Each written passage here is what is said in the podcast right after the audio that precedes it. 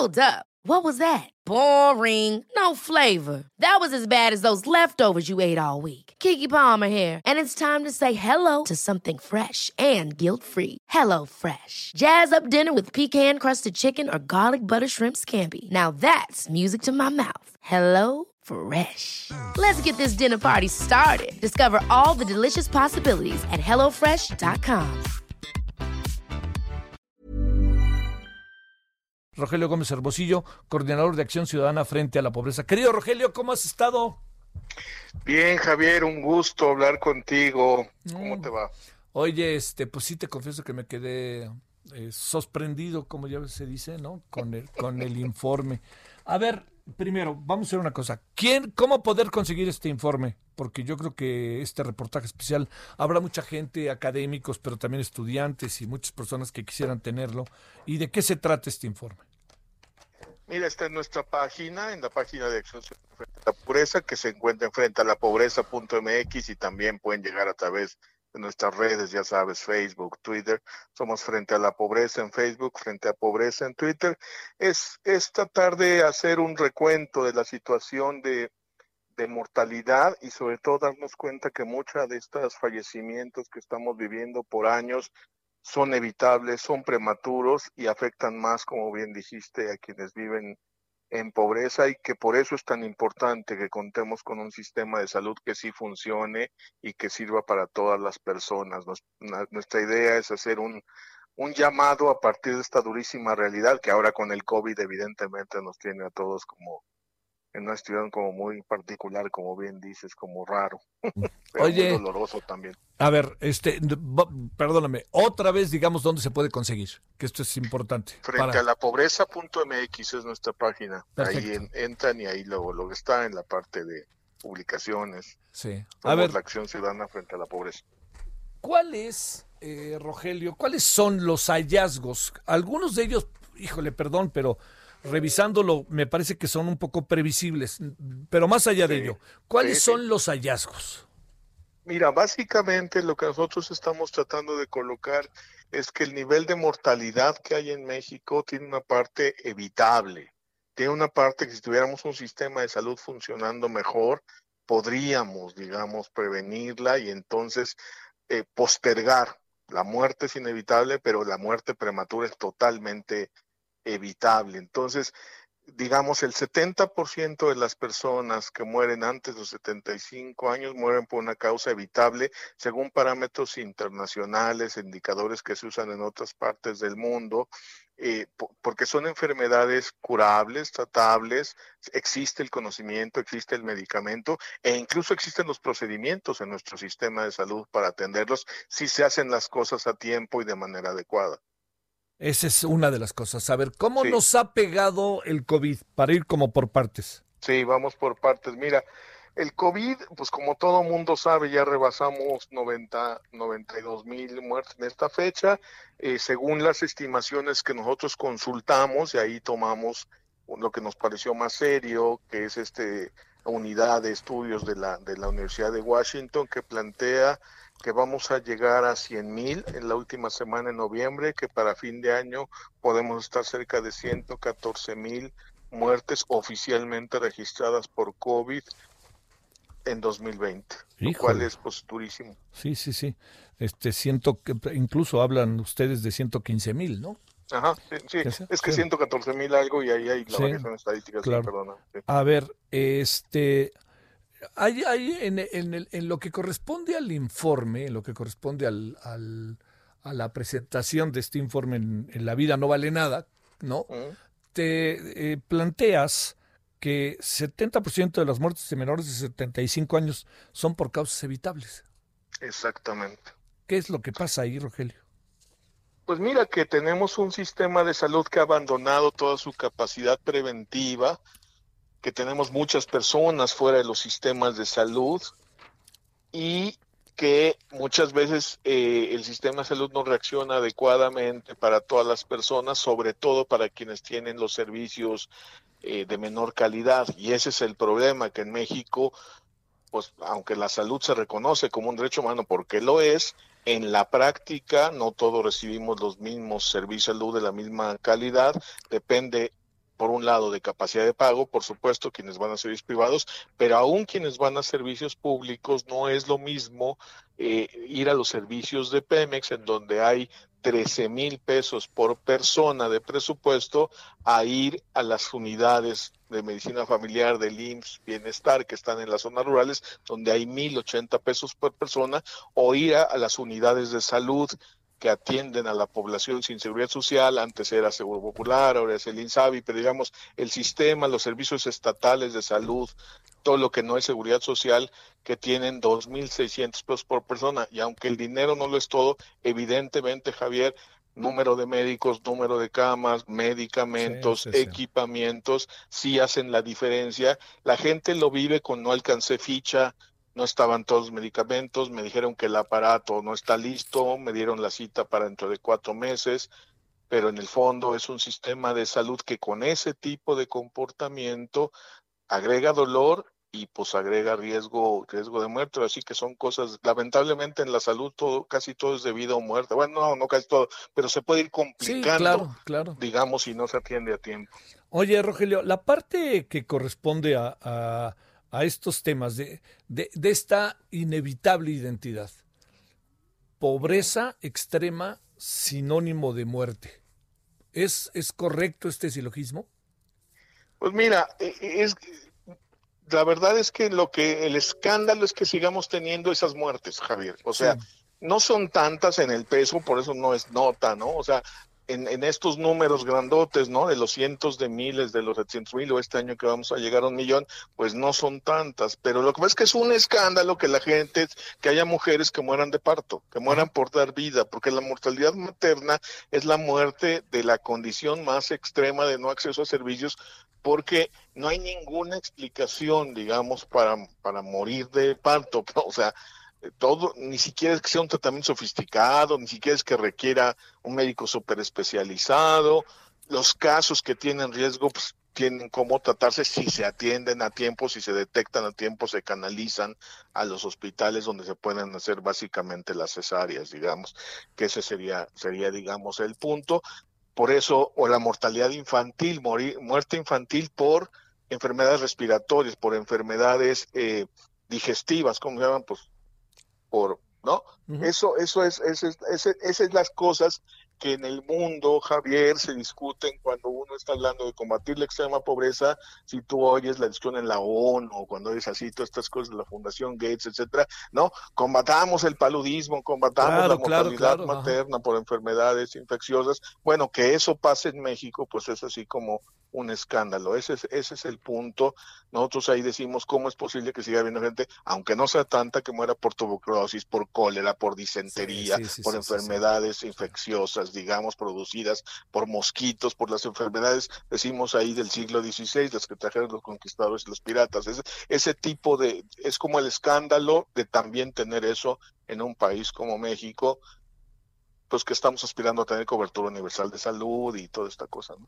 A ver, uno, uno de los asuntos es que este eh, digamos, tra traemos un remanente terrible, Rogelio, pero sí. digamos, eh, sin dejar de enjuiciar, analizar, criticar, señalar lo que ha pasado. En estos dos años, en esta materia, ¿qué encontramos? ¿Qué has encontrado que se ha hecho con el nuevo gobierno? Mira, lo, lo, que pasó es que sí teníamos una situación muy, muy complicada, se anunció un cambio muy importante, se dijo que, que, que, con razón, me parece a mí en parte, que el Seguro Popular no funcionaba y que ahora con el INSABI, ahora sí se atendería a todas las personas sin, sin costo, eh, todos los servicios médicos y medicamentos gratuitos, que iban a llegar los medicamentos. Y pues estamos en la promesa porque ahorita, digamos, también está el asunto de que con la pandemia ciertamente eh, todo entra en una situación como de emergencia distinta, pero, pero no hay una mejora en atención y quizá el dato que es más elocuente, Javier, el que habla por sí mismo, es que no se destinó más presupuesto para salud y no se destinó más presupuesto para salud de los que menos tienen. Y esos son hechos, ¿no? Porque al final todo se, todo funciona, eh, no es que el dinero resuelva, pero si no hay presupuesto, ciertamente uno ya sabe que no va a funcionar. Entonces, para lograr equidad, para lograr que la salud llegue a quienes más lo necesitan, pues sí se requería refinanciar el sistema de salud que atiende a quienes menos tienen, y eso no está pasando. Sí. Es muy triste, pero así es. La desigualdad esa que te conté de los números, de hecho, de hecho los números que te di, los 13 mil para Pemex y los mil para las comunidades indígenas o 2.600 para quienes no tienen seguridad social, son la proyección del gasto por persona del presupuesto 2021, Javier. Es lo que propuso el gobierno para este año. digo, para el, en este presupuesto para el próximo año. Oye, y ahí agreguemos otra variable, que es la variable de, eh, digamos, obviamente, todo esta, toda esta pesadilla cotidiana se concentra en el sur del país. Exactamente, o sea, eh, donde hay más precariedad en los servicios de salud, donde están más descompuestos, donde las unidades cierran, en fin, no llegan los médicos, etcétera, se concentra en el sur, en el sur del país y, se nota, digamos, en las eh, en la dinámica de atención a las enfermedades o en, algunos casos en la, en la mortalidad. Ciertamente el tipo de mortalidad que tenemos en México, las dos principales causas, Javier, pues atraviesan todo el país porque son la diabetes y, la, y las enfermedades del corazón, muy relacionada con la, con la hipertensión. Que, que ahí el punto de lo evitable, Javier, es que esas dos cosas no son mortales, bueno, son mortales en último término, pero digamos, no a los 50, no a los 60, se pueden controlar, existe, existe el procedimiento, existe el medicamento, existe, digamos, la manera de postergar eh, la muerte, que pues, es inevitable en cualquier caso. Pero, pero ahí es, el punto. Lo que mostramos, los que mostramos también en el estudio, es como en muchos eh, estados, por ejemplo, pusimos ahí Chiapas y, y Guerrero, eh, no hay detección oportuna y, ya que detectan a, la persona que tiene diabetes o hipertensión, no hacen las pruebas continuas que tienen que hacer para el control. En un caso que es, una, es un piquetito de sangre para medir hemoglobina, ¿eh? no es una cosa ahí ni costosa ni compleja. Digo, tiene, pero me explico, nada que ver con las hemodiálisis y con todo lo que viene después y no se atiende. Y en la hipertensión, pues es medir la, es medir la presión, o sea, es ir al consultorio y que te la midan. Entonces, no hay control posterior en, la, en el 50, en el 60, en el 70% de los casos. Entonces, no es casualidad, pues, que venga la muerte prematura, que, la, que muchas personas en, a los 60 ya estén muy mal, muy envejecidas y con muchos padecimientos, lo cual no es la tendencia del mundo, que es otro dato que ponemos ahí. Como muchos países, pusimos el ejemplo de Japón porque sí da, pues da, la envidia de la buena, dicen, ay, porque bueno, pero ciertamente Japón queda lejos. Pero pusimos China, pusimos Chile, donde claramente en los últimos 20 años han, han mejorado su expectativa de vida y México creo que subió menos de medio año. y tuvimos dos años, los pasados, porque eso se mide, ¿no? Con tiempo, eh, que, que, bajamos por la pero eso tiene que ver con y esa es la otra tiene que ver con la violencia porque como se mueren jóvenes está bajando hasta los años de expectativa de vida pero no hemos mejorado en 20 años con y sin violencia y eso sí tiene que ver con el sistema de salud Javier porque de eso es nuestro estudio al final es sobre muerte pero para llamar la atención sobre cómo la, la salud debe ser una prioridad nacional. Sí.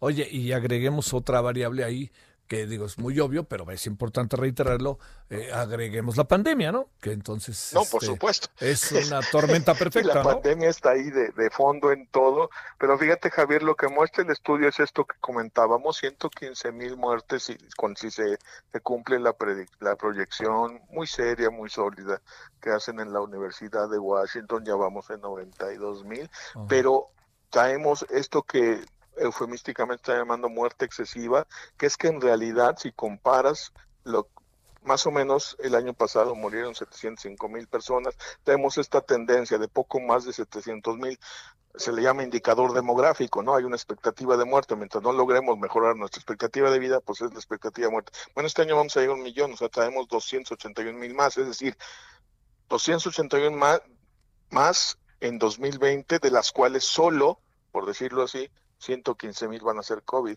165 mil, ahorita no sabemos de qué es. Algunas podrán ser COVID no reconocido, pero muy probablemente otras sean esto que estamos platicando, cánceres no atendidos, diabetes no atendida, en, fin, toda una serie, hasta muerte materna, traemos ahí el dato con, con la vigilancia epidemiológica de la Secretaría de Salud que muestra que hasta la mortalidad materna está creciendo este año. Oye, lo cual no es COVID exactamente, no sé si me explico, claro, claro. toda la complicación del sistema de salud. Sí, planteamos nosotros la semana pasada ahí en el, aquí en los noticiarios eh, el, el, el, el tema de las otras muertes. O sea, ¿qué quiere decir las otras muertes? Eh, no todos, no todos se están muriendo hoy por COVID, ¿no? No. Que eso es importantísimo verlo y mucha gente se muere por no quiere ir a, a este a, los hospitales, no la tratan y eso ahí se va sumando, ¿no? Así es. Si hay gente que no va, es cierto, siempre es responsabilidad de la persona, hay que ser muy claros en esto. Pero la última responsabilidad es el sistema de salud, porque hay toda la parte preventiva, toda la parte de control, con un buen seguimiento, un caso de riesgo te le tiene que, ¿no? Te estarían llamando, pues si eso es lo que funciona en todo el mundo, ¿no? ¿Por qué, ¿Por qué aquí no? Entonces e, es esta proporción, ya ves que decían, nos las están ocultando.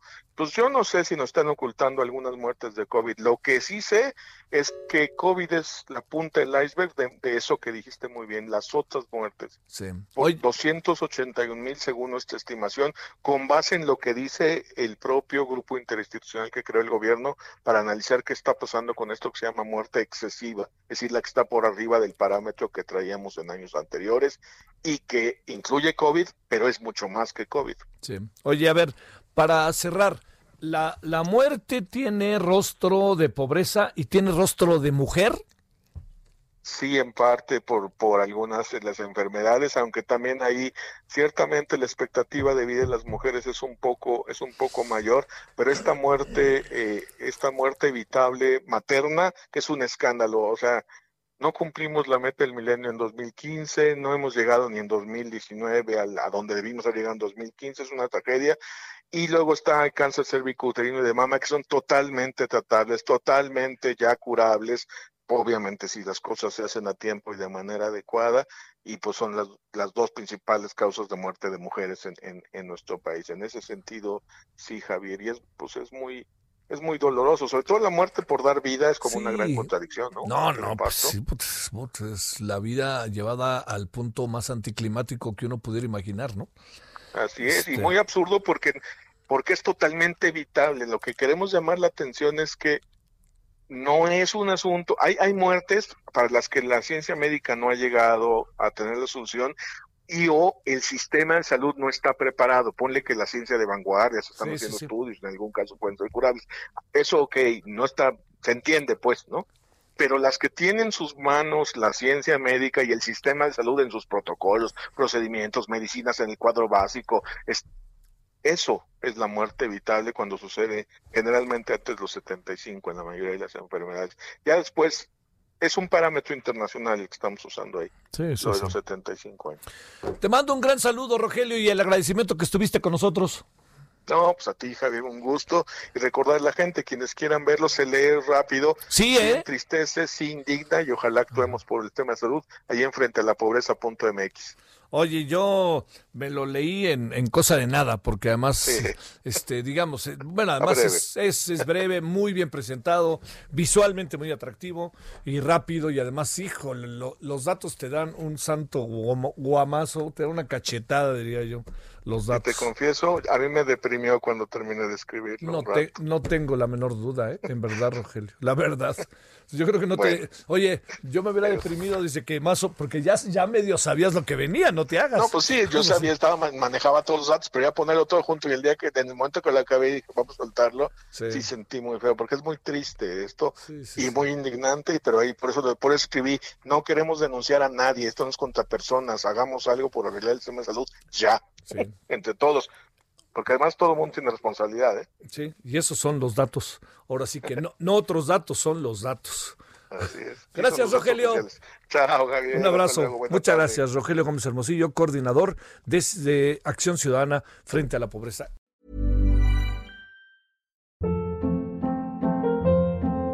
Hold up. What was that? Boring. No flavor. That was as bad as those leftovers you ate all week. Kiki Palmer here, and it's time to say hello to something fresh and guilt-free. Hello Fresh. Jazz up dinner with pecan-crusted chicken or garlic butter shrimp scampi. Now that's music to my mouth. Hello Fresh. Let's get this dinner party started. Discover all the delicious possibilities at hellofresh.com.